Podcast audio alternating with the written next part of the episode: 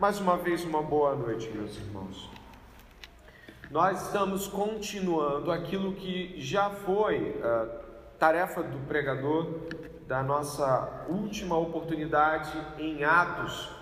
E eu gostaria que você pudesse se nortear e prestar atenção bastante, até porque não vai ser uma palavra longa, então tenho por certo de que ela talvez ocupe 40 minutos, 35, um pouquinho mais, mas enfim, a, a pregação desta noite ela tem uma continuidade a partir do verso 11, onde você vai olhar de novo, que foi o verso onde nós paramos semana passada.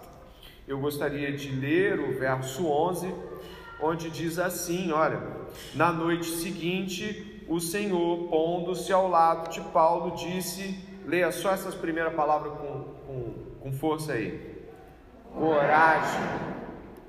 Amém, amém. A palavra coragem foi o tema do último sermão e ela nos cai muito bem para iniciarmos esta, essa jornada. Paulo estava preso, ele havia pregado a palavra de Deus por meio de uma oportunidade que o comandante romano deu diante de um montão de pessoas. Elas eram pessoas judias que estavam acusando o apóstolo Paulo de ter profanado o templo. Você deve lembrar disso. Ele foi acusado de ter levado inclusive um gentil para dentro do templo, o que era algo completamente abominável, né? Era como, é, algo como se estivesse é, é, profanando o templo. Ele foi acusado disso e, claro, ele é, quase foi morto ali, saindo. Ninguém sabe se ele saiu dos atos direitos, estava sendo arrastado e então ele foi pego pela guarda romana que queria saber que situação é essa. E é muito importante que você entenda de que uma execução, como aquela de Estevão, você se lembra da execução de Estevão? Ela não era positiva para Roma. A Roma tinha o direito da vida e da morte sobre seus súditos. O imperador era o dono da vida e da morte. Você imagina que os judeus matarem uma pessoa deliberadamente não era algo positivo para o estabelecimento dos poderes romanos. Logo, o fato de que Paulo estava sendo espancado e ali o homem interveio não é uma questão de condescendência, não é? Nossa, como os romanos eram gentis, não. Preste bem atenção, ele estava ali assegurando o direito romano de vida, de morte. Portanto, o fato de Roma poder executar alguém lhe dava poder, lhe dava medo, respeito por parte de seus súditos. A retirada de Paulo dos braços dos judeus é, portanto, uma atitude política. E Paulo, sendo cidadão romano, você imagina que isso ia dar um problema enorme, porque isso ia chegar até uh, Roma de que um cidadão romano de nascimento, de um lugar extremamente bem visto, um lugar, só para você ter uma ideia, né? O, é, Paulo ele, ele nasce numa cidade que foi projetada. Você sabe como foi feito Brasília, né? Não havia nada na nossa capital. Eles plantaram Brasília no centro do Brasil, não havia nada, só cerrado. Então, a, a cidade de Tarso era uma cidade planejada, criada pelos romanos e colocada lá as melhores famílias tá? Então Paulo era um cidadão das melhores cidades. Ele era um cidadão de alto nível, não era, não era qualquer um. Você pode ver que ele cita, né? Ele falou, sou da Cilícia. Significa, opa, peraí, não mexe com esse cara não, porque esse cara deve ser filho de gente grande. E nesse, nesse envolto, esse agora senhor Paulo, por volta aí dos seus 58, 62 anos, mais ou menos, ele está preso na fortaleza Antônia. Essa fortaleza, para você ter uma ideia, aqui se isso aqui pudesse ser visto como o templo dos judeus, a fortaleza Antônia ficava ali na frente, bem em frente ao prédio do templo, com um olhar extremamente favorável a todas as movimentações de entrada e saída das portas. Paulo estava no centro da cidade em uma fortaleza bem na cara de todo o movimento judaico e, obviamente, de todo o ódio que ele evocava por parte do seu evangelismo, do seu trabalho. É só para que você tenha uma ideia de, de localização, visão e importância de Paulo dentro do, do, ponto, do ponto de vista político também. Eu gostaria de dividir esse, esse sermão em três pontos distintos. E eles são bem diferentes daquilo que teria uma divisão comum. Eu vou trabalhar o verso de número 11, é, mantenha-se firme, seria o primeiro ponto aqui. Só o verso 11 vai estar sendo usado para essa primeira é, observância aqui. Ah, depois nós vamos trabalhar um trecho bem grande, é uma narrativa que se encontra do 12 até, olha aí, ó, do 12 até o 34, né? Essa divisão irregular, no mínimo estranha, ela respeita o que está acontecendo. Então, a divisão está respeitando os movimentos que o texto dá. E eu gostaria que você pudesse, então, em Paulo mantenha-se firme, nós vamos estar trabalhando aí essa primeira metade. Daqui a pouco eu falo o título 2, já que eu não o coloquei aqui. Você imagina como é que está a cabeça de Paulo? Eu queria que você pensasse aqui de que modo o apóstolo Paulo está ali. Ele tinha saído de um encontro com os irmãos, você lembra do profeta Ágabo? Olha, é assim que vão te prender. E amarra, bota uma faixa. Você lembra da choradeira de de, dos, dos Efésios. Você lembra depois da choradeira dos irmãos ao longo da jornada, quase chegando em Jerusalém? Aí tem o profeta dizendo que vai ser preso. E aí você começa a. Não sei se vocês tiveram essa noção, mas Paulo não pregou. Preste atenção, ele foi preso andando pela cidade. Não havia indícios de exposição bíblica. Ele não estava fazendo uma exposição, ele veio levar donativos, trazer donativos para Jerusalém. Ele foi pego, ele foi pego, acusado pelos judeus de Éfeso de ser o cara que colocava gente gentílica no templo e foi preso, foi arrebatado ali. Então ele nem precisou fazer muita coisa, o seu nome o precedia. Ele foi preso e ele estava de noite, sozinho, preso, depois de ouvir aquilo tudo, você vai ser preso, você vai ser preso, você vai ser preso. Imagine as dúvidas que esse homem tinha na mente naquela noite. o pensamento dele: será que o ágabo, será que eu fui contra o Espírito Santo? Será que eu, que eu devia ter ouvido aquele pessoal que estava falando comigo? Né? Você encontra aí só para você não, não perder a, as marcações, né? Você vai encontrar esses movimentos todos aí que eu estou falando no capítulo de número 22, uh, ah, você vai encontrar aí no capítulo de número 21, no capítulo de número 20, lá no, em, em 19. Todo esse movimento que vai de Éfeso para cá é o movimento final dessa trajetória da última viagem missionária de Paulo. E você em casa lê do 19 para cá para você ter uma noção mais ampla. Medo, solidão, dúvida, por que, que alguém te diz coragem? O que está faltando para que alguém então te diga coragem? Está faltando coragem. Jesus não vai na cela de Paulo para falar algo que ele não precisa ouvir. Havia medo envolvido, dúvidas envolvidas. Aquele senhor, já cansado de tantas batalhas, poderia estar envolvido naquilo que é a batalha mais difícil de um ser humano aqui na mente. Estaria eu fazendo a vontade de Deus mesmo? Não era para ter ouvido aquele pessoal que é gente de Deus falando para eu ficar. E esse é um ponto que eu gostaria de, de levantar. É, Paulo estava sendo encorajado a manter-se firme, porque dúvidas severas se abatem contra nós quando o, o que aparenta diante dos nossos olhos é o contrário do que nós esperamos como sucesso que seja ministerial, que seja familiar, que seja qualquer outro. Logo, quando nós estamos pensando em termos de sucesso efetivo, a gente fica pensando em falar livremente, pessoas se convertendo, não numa cela fria de dois por dois, com ratos e possivelmente perigo de pegar lepra, que era muito comum em cela, e lepra, você sabe, não tinha nem para onde fugir. Depois você pega lepra, você morre, você vai ser excluído da sociedade. Preste atenção, Paulo tem dúvidas. Sim, nosso irmão Paulo, que sempre foi tão firme em suas cartas, está precisando de um encorajamento. Vemos a figura dele como uma figura geralmente ligada a um homem muito firme em suas convicções, forte e inabalável. Mas aqui ele precisou que o próprio Jesus viesse pessoalmente e dissesse: coragem, coragem. Esse tipo de, de, de fala de Jesus, ela veio permeada de duas coisas que você não pode deixar de esquecer. Como é que Jesus deu coragem para Paulo? Olha o texto, por favor. Primeiro, ele falou a própria palavra coragem. que em grego é tarseó. Tarseó. Essa palavra em grego é tenha o ânimo mantido. Por que, é importante falar, às vezes, uma palavra para colocá-la diante das pessoas? Não é uma exibição de, de grego, porque eu nem sou tão bom em grego assim.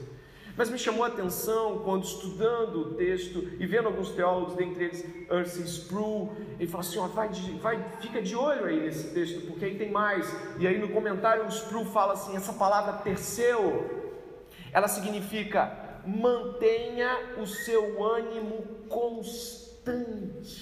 Dentro do contexto, ela não tem só a abrangência de vamos lá, mas a ideia é mantenha-se firme. Ou como o próprio Sproul fala no seu comentário, Jesus estava dizendo para Paulo assim: Paulo, seja constante, seja consistente, permaneça no ministério que você exerceu todos esses anos, dia após dia. Sim, Paulo está sendo encorajado de que seu ânimo se mantenha firme. As mesmas palavras são encontradas em João 16, 33, a mesma palavra Perseu, tenham ânimo, está ali, olha o que está escrito. Eu disse essas coisas para que em mim vocês tenham paz. Nesse mundo vocês terão aflições, contudo, Perseu, mantenham seu ânimo constante não é tenham ânimo como se fosse uma injeção de coragem, sabe? E daqui a pouco a pessoa já está prostrada, sabe? Você teve aquele gás inicial, você ouviu aquela palavra de encorajamento na pregação, aí você foi atrás dela, no outro dia você já estava prostrado. Não, Jesus não está dando um encorajamento como se fosse uma injeção de ânimo, Ele está ordenando de que o ânimo mantenha-se constante de que a atitude de Paulo permaneça em um patamar em que ele não decline para uma posição diferente daquilo que foi a sua jornada. Existem pessoas aqui, e aí eu poderia me incluir, eu tenho uma jornada de 12 anos no Evangelho, eu estou pregando há 12 anos. Aqueles que me conhecem sabem que eu, eu estou pregando ininterruptamente em ruas, em casas, em, na vida de pessoas, discipulando, há 12 anos mas já tive momentos onde eu não conseguia levantar. E você fica pensando: onde eu vou buscar motivação para dar espaço? Olha o que Jesus está dizendo. Mantenha o seu ânimo constante, Paulo. Mantenha-se naquilo que foi a sua trajetória até o dia de hoje. Mantenha-se firme. Não é uma injeção de ânimo, é uma ordem de ânimo constante.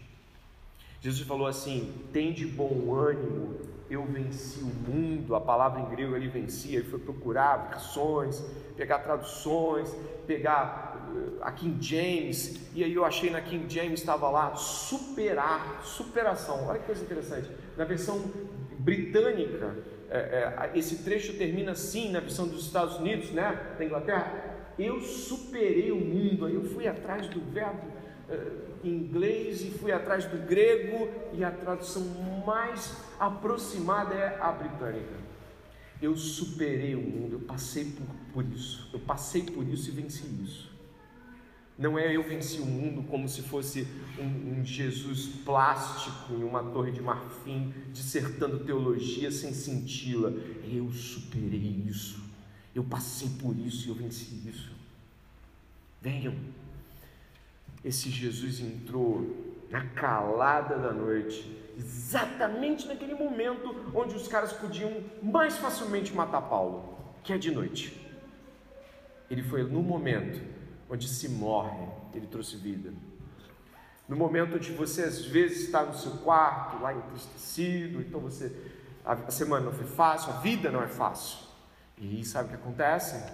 Jesus vem e diz: mantém seu ânimo não como um coach, mas como um rei, como um senhor, como aquele que ordena e envia o que é necessário para que a ordem seja cumprida. Jesus não é alguém que ordena e deixa passar, e você vai ver isso no texto. Ele ordena e dá consistência para que a ordem seja cumprida.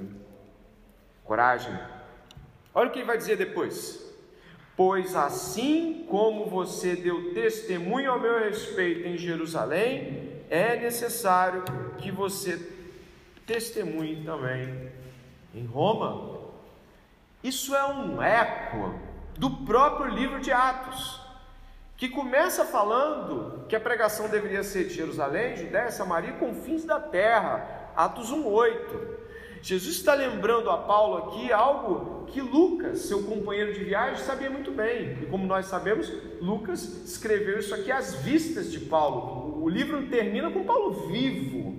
Paulo tem acesso ao livro de Atos dos Apóstolos. Você está entendendo isso? A gente não está falando de um Atos dos Apóstolos. Ah, Lucas andou escrevendo umas coisas aí. Não, Paulo está vivo. Paulo está vivo. Lucas termina ali vivo. Paulo está vivo e não narra a morte de Paulo. Então, Lucas está colocando aqui aquilo que já é a tônica do livro e que Jesus lembra a Paulo de que é necessário que ele vá até Roma, porque a ordem de Jesus é de que o evangelho chegasse até os confins da terra. Duas coisas então. E aí eu, eu não posso deixar de te lembrar esse Paulo encolhido num canto, em uma posição de o que, que eu faço agora, velho, sozinho, sem dinheiro, sem ninguém, eu não tenho nada, o que que. Olha, será que eles estavam certos? E Jesus fala assim: mantenha seu ânimo firme. Ouça aquilo que eu disse lá, de que o Evangelho chegaria até os confins da terra. Ele vai chegar. Primeiro é uma ordem, depois uma lembrança das Escrituras. O que nós precisamos é obedecer Jesus e se lembrar das Escrituras em nossos momentos de trevas pessoais, desencorajamento, em nossos momentos onde nós estamos nos entregando, a gente lembra que Ele deu uma ordem, a gente segue essa ordem e a gente lembra que as Escrituras nos apontam para as missões que nós devemos ter nesse mundo. E é nesse ponto que eu gostaria de ir quase concluindo aí, lembrando Provérbios 24, 10 que todo mundo já deve ter ouvido falar, mas pode ler junto aqui agora, por favor?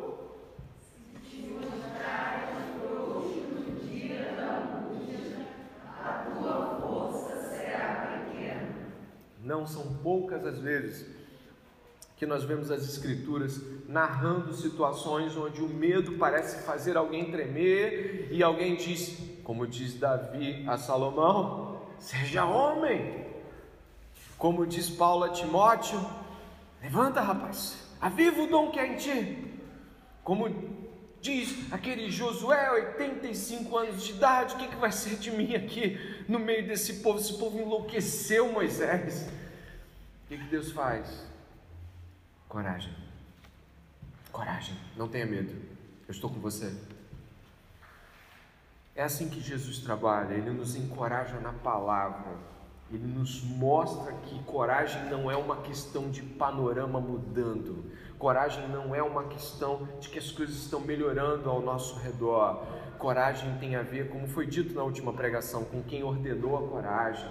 E ela se estabelece no cumprimento das Escrituras. Nós nos repousamos o nosso coração sobre as promessas que o Senhor tem.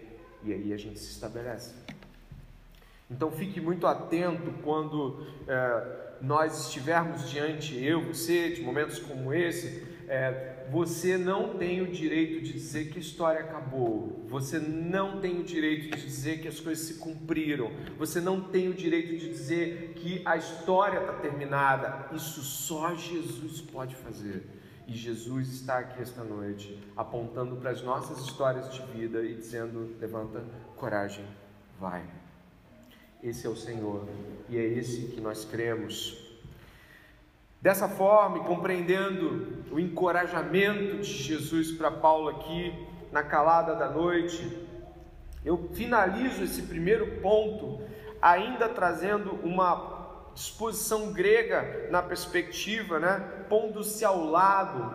E aí novamente eu falo do Russell Sproul, que é um comentário de qual eu acabei me me afeiçoando muito nessa última etapa de Atos, Sproul fala de que todas as traduções é, latinas e até britânicas apontam para uma realidade de ponte-se ao lado, quando na verdade o texto grego é cobriu. Sabe o que significa isso? Jesus preenche a sala. Jesus cobriu aquele lugar com glória, encheu aquele lugar com sua presença gloriosa.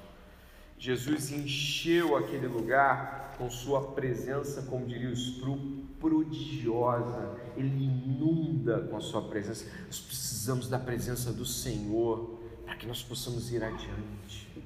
Nós precisamos estar cheios do Senhor para enfrentar o sinédrio desse mundo. Nós precisamos do Senhor. Então, a presença do Senhor, a ordem do Senhor e a palavra do Senhor precisam estar conosco nos, nos dias das trevas, nos dias estranhos, nos dias sem sabor, nos dias sem coragem, nos dias de medo. E esses dias chegam. É o vale da sombra da morte, como cantamos no Salmo 23 agora há pouco.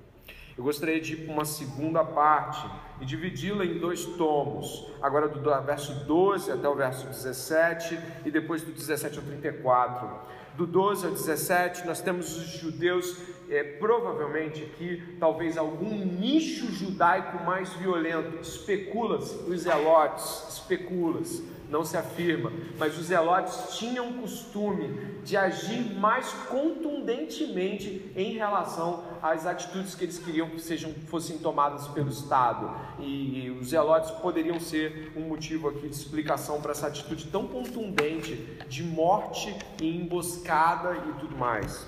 Então diz assim o verso de número 12. Quando amanheceu, os judeus se reuniram e juraram que não haviam de comer nem beber enquanto não matassem Paulo. Eram mais de 40 os que se envolveram nessa conspiração.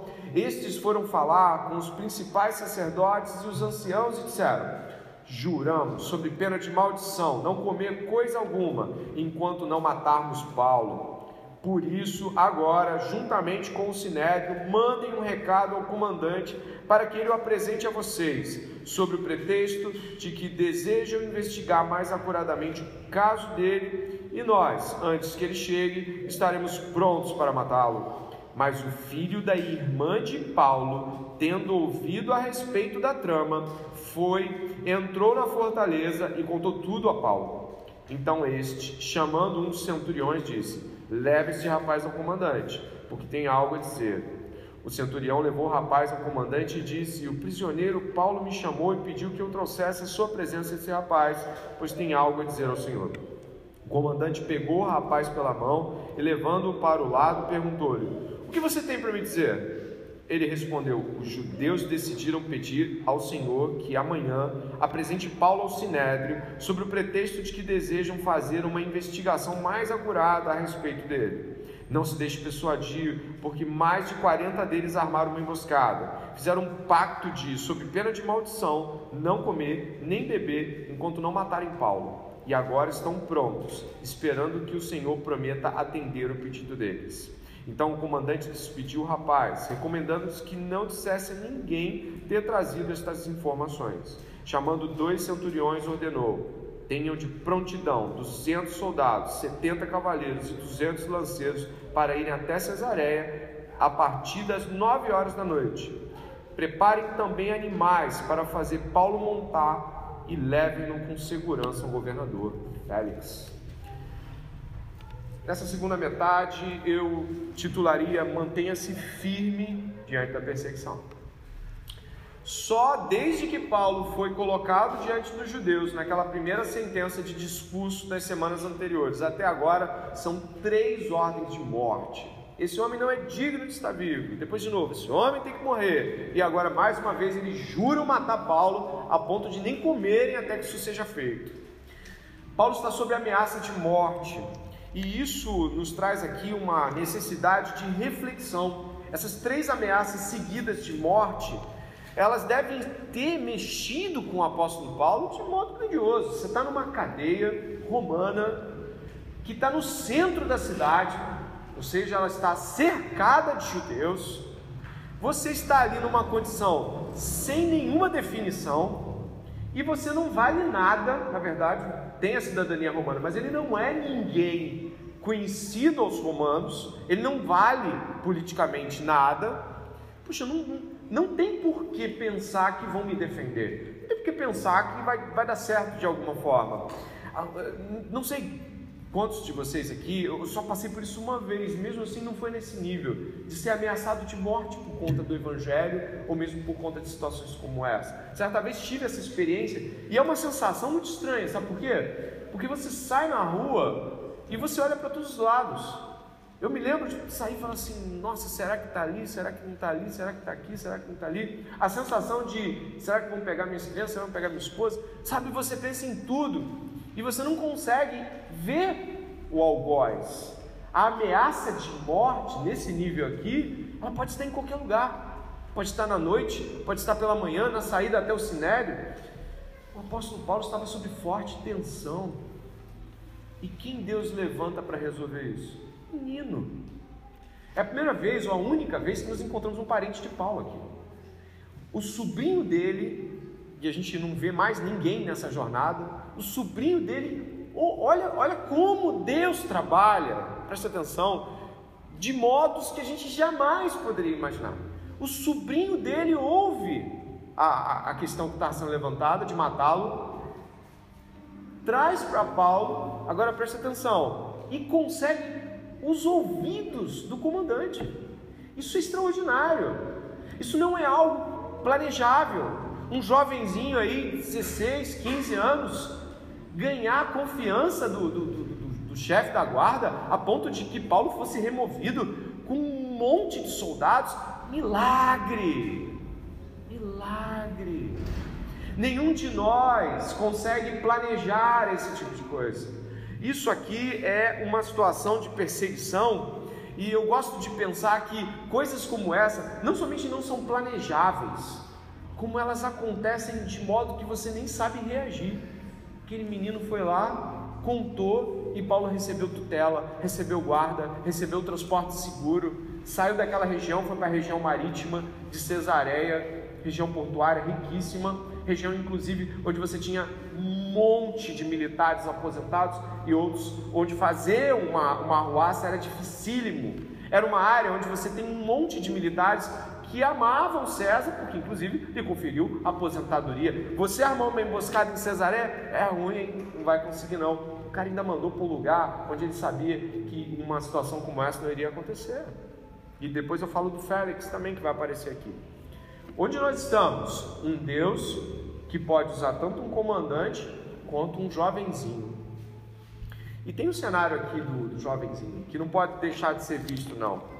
Dentro dessa, dessa questão, ainda citando o Sproul, a qual li bastante para esse, esse momento, ele fala de uma situação onde um pastor bem velho, um senhor bem idoso, chegou e falou para ele assim: Olha, no ministério pastoral, é muito difícil você ter pessoas leais. Quando você as achar, grude nelas. Brincadeiras à parte, você não vê um montão daqueles nomes aqui, porque provavelmente os nomes que você conhece na jornada de Paulo ou estão com medo, ou estão sendo ameaçados, ou mesmo até o próprio Paulo deve ter dado base, enfim, não vou especular, mas os grandes nomes que poderiam estar aqui ou ajudando ou mesmo amparando, não estão sendo citados, não por mal, mas não estão sendo citados. Um menino que você não sabe nem o nome foi usado por Deus. E nós precisamos sim ter pessoas, e a gente nunca sabe quais delas podem ajudar o ministério cristão. Às vezes, uma pessoa que talvez não tenha a expressividade de outros, vai lá e vai estender a mão mas de, de, de modo geral é muito difícil que você tenha ajudadores leais até o fim, permanecem até o fim. Por isso, é, aqueles aí que pleiteiam um pastorado, ou mesmo aqueles que são líderes cristãos aqui de alguma forma, valorizem as pessoas com quem você trabalha, porque são pessoas que podem ser usadas por Deus num momento de extrema periculosidade, ou tensão, ou angústia. Eu gostaria de pensar com vocês aqui em, no modo como Paulo deveria estar dormindo aquelas noites.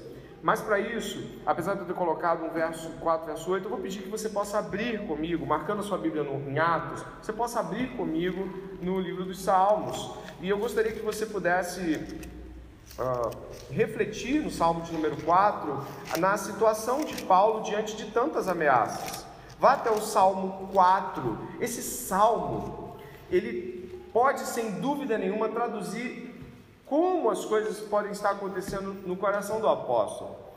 Dê uma olhada no Salmo 4, eu vou ler todo ele e você vai refletir comigo. O Salmo de número 4 diz assim: Responde-me quando clamo, ó Deus da minha justiça, na angústia tu me deste alívio. Tem misericórdia de mim e ouve a minha oração.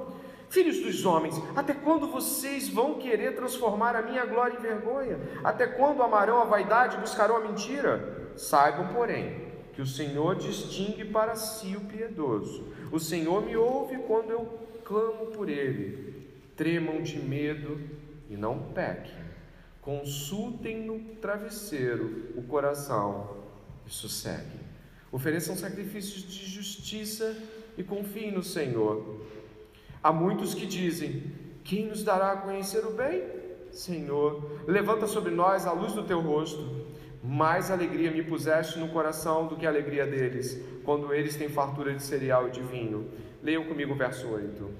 Em paz me deito e logo pego no sono, porque só tu, Senhor, me fazes repousar seguro. Não há outro. Não busque sossego em soluções dada, dadas por homens não busque a paz em estabilidade de emprego, em segurança do governo, em segurança militar, de polícia do governo. Não acreditem que as coisas estão bem, porque o governo tem feito sua parte. Creiam no Senhor o Senhor nos ordena a crer que Ele é o nosso refúgio, Ele é o nosso repouso seguro. Observe o verso de número 8, mas eu gostaria que você voltasse ao 4: diz: tremam de medo. Porque quando a gente está tremendo de medo, é capaz da gente escorregar. Quando a gente está tremendo de medo, é capaz da gente acabar declinando para uma posição de não fé. Com medo a gente pode falar besteira, não? Com medo a gente pode praguejar, com medo a gente pode deixar escapar alguma coisa. Então, tenho medo, mas volte-se para o Senhor imediatamente. Se sentiu que está com medo, vem na direção do Senhor. Ele é o refúgio certo. E se você crê, assim como eu, se você crê que o Senhor é esse refúgio, você crê também no começo do salmo que diz que ele responde orações.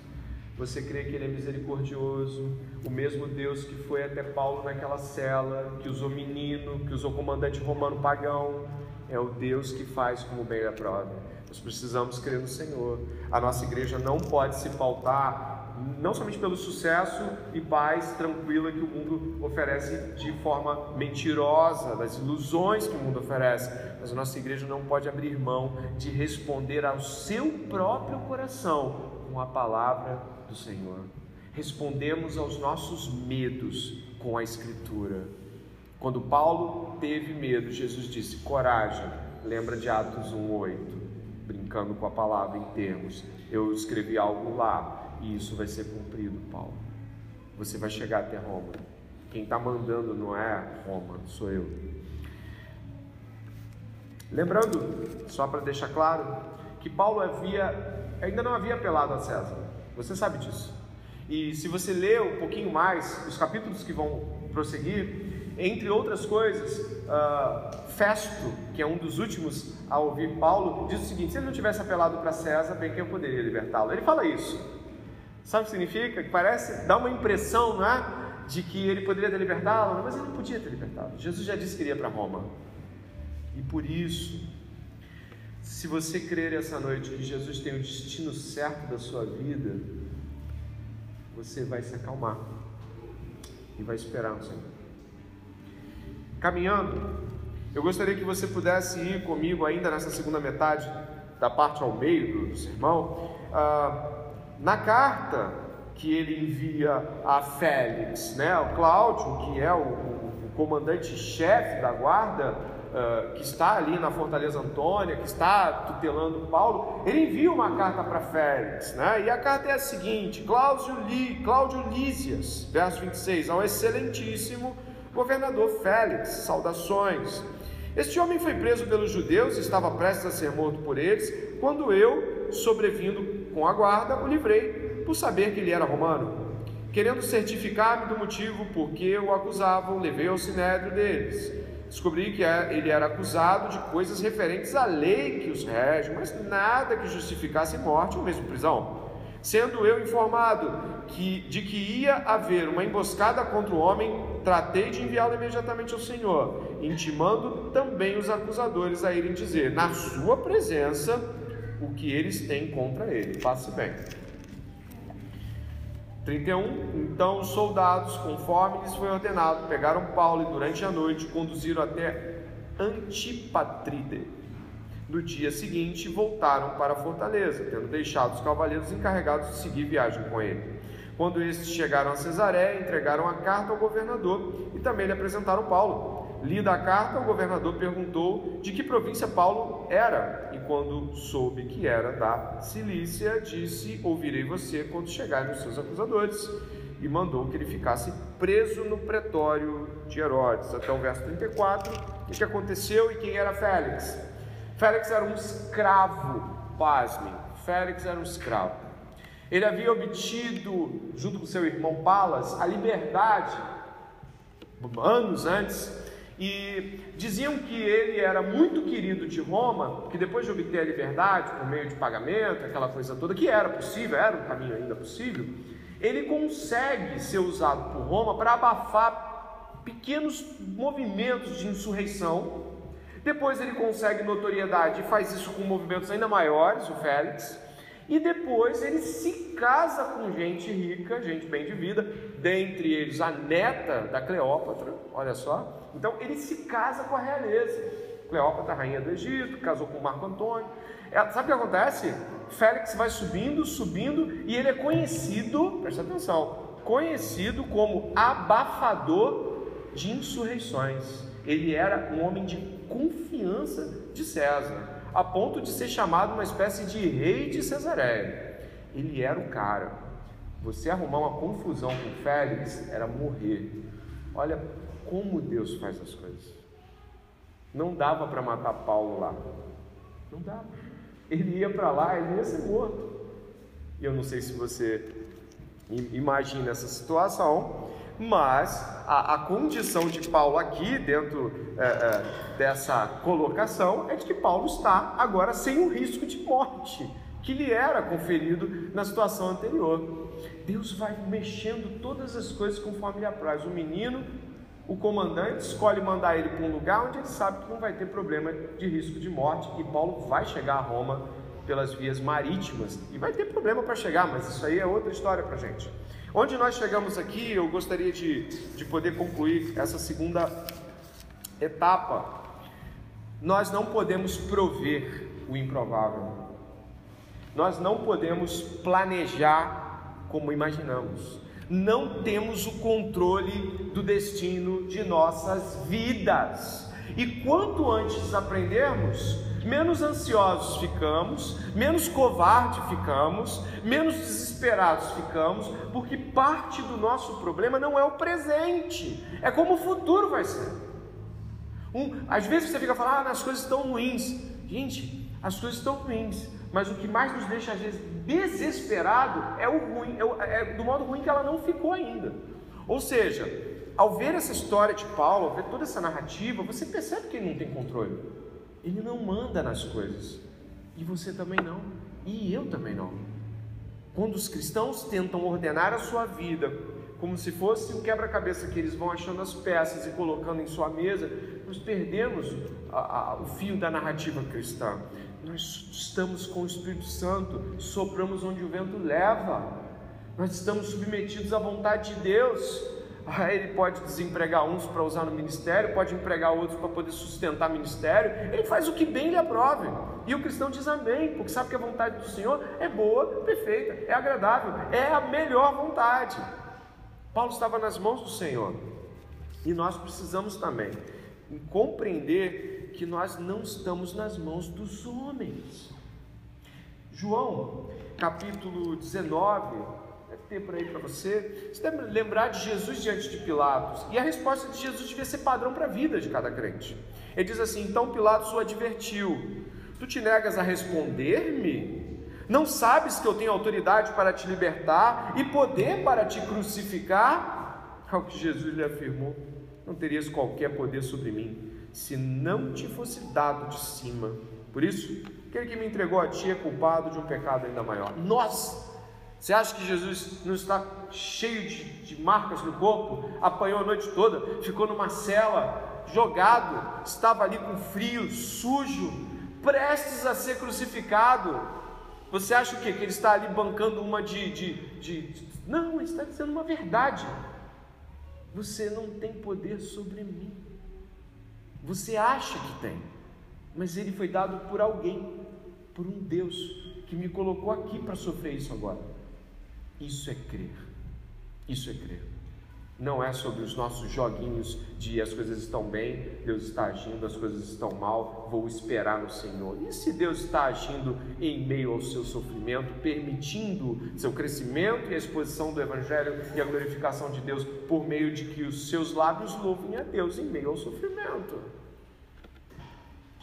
Temos dificuldade de lidar com isso, porque queremos que as coisas sejam de outra forma.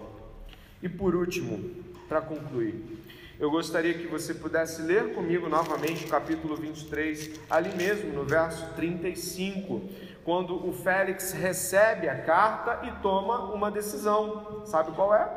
Ele diz assim: Ouvirei você quando chegarem os seus acusadores. Meu Deus. O nome disso? Você pode anotar aí. Indefinição. Qual é a atitude diante da completa indefinição? Porque nós estamos vendo aqui algo que pode durar um dia, pode durar uma semana, que pode durar dois anos, dois anos, que pode durar dez anos, pode ser que os acusadores não venham e ele se mantenha lá, porque foi o que aconteceu, ele era mantido na cadeia porque agradava os judeus, você vai encontrar isso depois, tá bom? Sabe o que significa? que Paulo está em um lugar que nem você e nem eu gostamos. O nome desse lugar é espera, indefinição, cenário aparentemente estagnado, mudança zero de ambiente, não tem nada acontecendo, nada do que você faça pode mudar, nada do que ninguém faça vai mudar, você não tem amigos que te tirem daquela situação, ninguém, nem dinheiro te tira dali. E aí? Caramba, como você e eu lidamos com a aparente estagnação? Como você e eu lidamos com aquela calmaria que o barco não sai do lugar? Um dos desesperos dos homens que vieram com Colombo, quando estavam tentando encontrar uma passagem para o Oceano Pacífico, nas naus, né? Nina, Santa Maria, esqueci o nome da terceira, sabe? Foi quando eles estavam ali já mais ou menos uns 50 quilômetros do Caribe, eles não sabiam que era Caribe, afinal eles queriam chegar às Índias e não ventava. E a água está acabando na embarcação, começou a haver um motim, porque não venta, se não tem vento, o barco a vela não vai. Sabe o que nós temos aqui? Indefinição, e eu pergunto a você como você lida com a indefinição ou o aparente retrocesso. Porque parecia que as coisas estavam indo para algum lugar, mas aí elas param. Uh, Paulo não pode fazer com que os seus acusadores vão até lá. Inclusive, pode ser que para os acusadores seja muito interessante que eles não apareçam, né? Porque aí você consegue também um ambiente onde você neutraliza Paulo. Existem algumas histórias na, na, história cristã, na história da igreja, que nos fazem lembrar coisas como essa.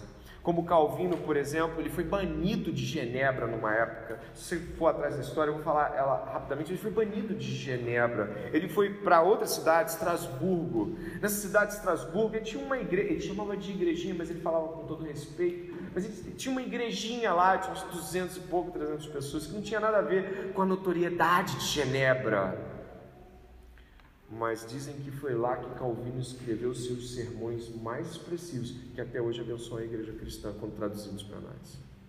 Não sei se você já ouviu falar da história de Jonathan Edwards. Por muitos anos ele foi pastor em Northampton. E quando ele tinha lá para os 44 anos, estava pensando até em aposentadoria, ele começou a ter atritos com a igreja por causa dos sacramentos, de como as coisas estavam sendo administradas. Sabe o que a igreja fez? Você conhece a história, não conhece? A igreja fez um voto unânime, a assembleia se reuniu e foi quase unânime. Foi assim: algumas pessoas não votaram para ele, ele ir embora. a esmagadora maioria daquela igreja tinha sido abençoada por ele por anos e mais anos. Aquela igreja havia recebido avivamento da parte de Deus para a vida de Jonathan Edwards. Jonathan Edwards havia pregado sermões que mudaram toda a costa do, dos Estados Unidos, junto com George Whitfield. Eles eram avivalistas, como a gente costuma chamar. Eles botaram o Jonathan Edwards para correr. Para onde ele foi? Ele foi para Stockbridge, que era uma aldeia com índios alguns moicanos e alguns colonos. Mas foi lá que ele escreveu The Freedom of Will, que é o mais conhecido livro de teologia dele. Porque Deus nos coloca em lugares e posições desconfortáveis, ásperas, retrocessos aparentes e nos empurra para que nós sejamos aquilo que devemos ser. Sabe, nós temos dificuldade de ligar, lidar com isso. Ainda citando o senhor Sproul, teólogo Ursi Sproul, ele, ele comenta uma história é, com um amigo dele, né, Sinclair Ferguson, e ele fala sobre esse amigo ter lhe contado sobre sua conversão. Ele fala assim: Olha, eu me converti, sabe como? Foi um homem que pregou para mim.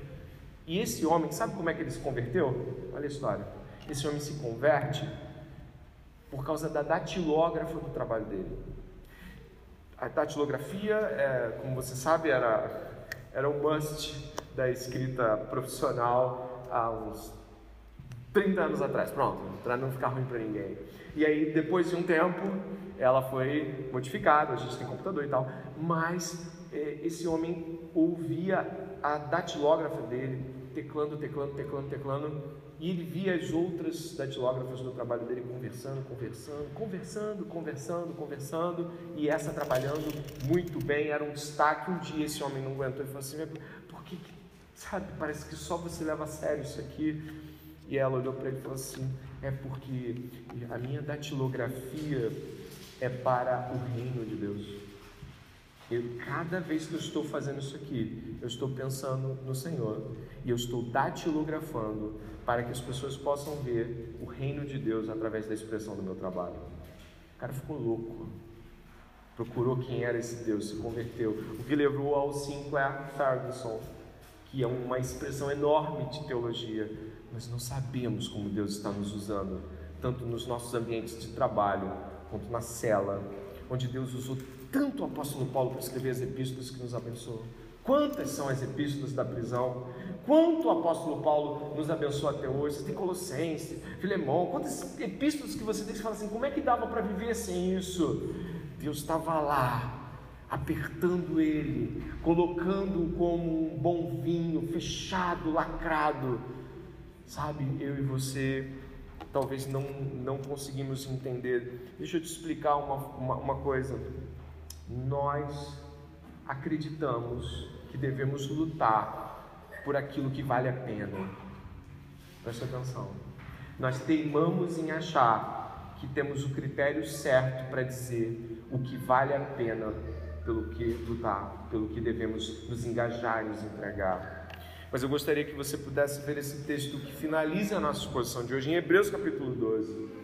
Jesus Cristo pensava assim: Portanto, também nós, visto que temos a rodear-nos tão grande nuvem de testemunhas, livremo-nos de todo o peso e do pecado que tão firmemente se apega a nós e corramos com perseverança a carreira que nos está proposta, olhando firmemente para o Autor e Consumador da fé, Jesus, o qual, em troca da alegria que lhe estava o quê? Proposta, não aqui, a alegria que estava proposta, suportou a cruz sem se importar com a vergonha e agora está sentado à direita do trono de Deus. Portanto, pensem naquele que suportou tamanha oposição dos pecadores contra si mesmo, para que vocês nem desanimem. Sabe? Diante, preste atenção, diante da espera, diante da indefinição, diante de um cenário de estagnação, diante de algo que faz você questionar por que foi até ali que você gastou tantos esforços, existe Jesus dizendo: mantenha o seu ânimo, mantenha-se firme e olhe para a missão cristã. Qual é a missão cristã? Pregar o Evangelho para todas as pessoas que o Senhor te enviar. Essa é a missão. Nós confundimos ela com nossas missões pessoais e o que vai acontecer é que as nossas missões pessoais não cumpridas nos trazem frustração, desalento e desconforto e um monte de coisas que você e eu já fizemos de pensar, estou triste, estou desanimado. Eu então, o pessoal que me atura deve estar, sabe, enjoado de me ouvir falando essas coisas. Ah, estou desanimado. Desanimado por quê? Eu tenho uma missão, eu tenho um Deus, eu tenho coragem. É porque eu tirei os olhos, eu não mirei. E aí eu fico desanimado com as coisas eu fico desanimado com a fortaleza Antônia da vida, eu fico desanimado com a aparente estagnação, porque as coisas não estão andando. E eu creio que esta noite o Senhor está te dando uma resposta quanto às suas angústias. Eu creio que essa noite o Senhor está te dando respostas quanto ao, ao que você exige da vida e ao que Ele propõe para a vida. Porque o que Ele propõe para a vida e ordena é coragem, pregue o Evangelho. E não tem outras coisas que você deveria cobrar de Deus para que a vida fosse melhor, mas somente essas. Que o Espírito Santo tenha falado ao seu coração. Que a graça do Senhor esteja te cobrindo nesse momento. Que você possa reparar os danos que no seu coração podem ter no, ao longo da jornada aparecido por cobranças indevidas a Deus e por não conhecer a, a, a tradição cristã de sofrimento, espera e principalmente de alegria diante da estagnação, da aparente indefinição. Que diante da indefinição você se lembre do Senhor dizendo: Coragem, eu vou te levar a Roma. Vamos orar nesse momento.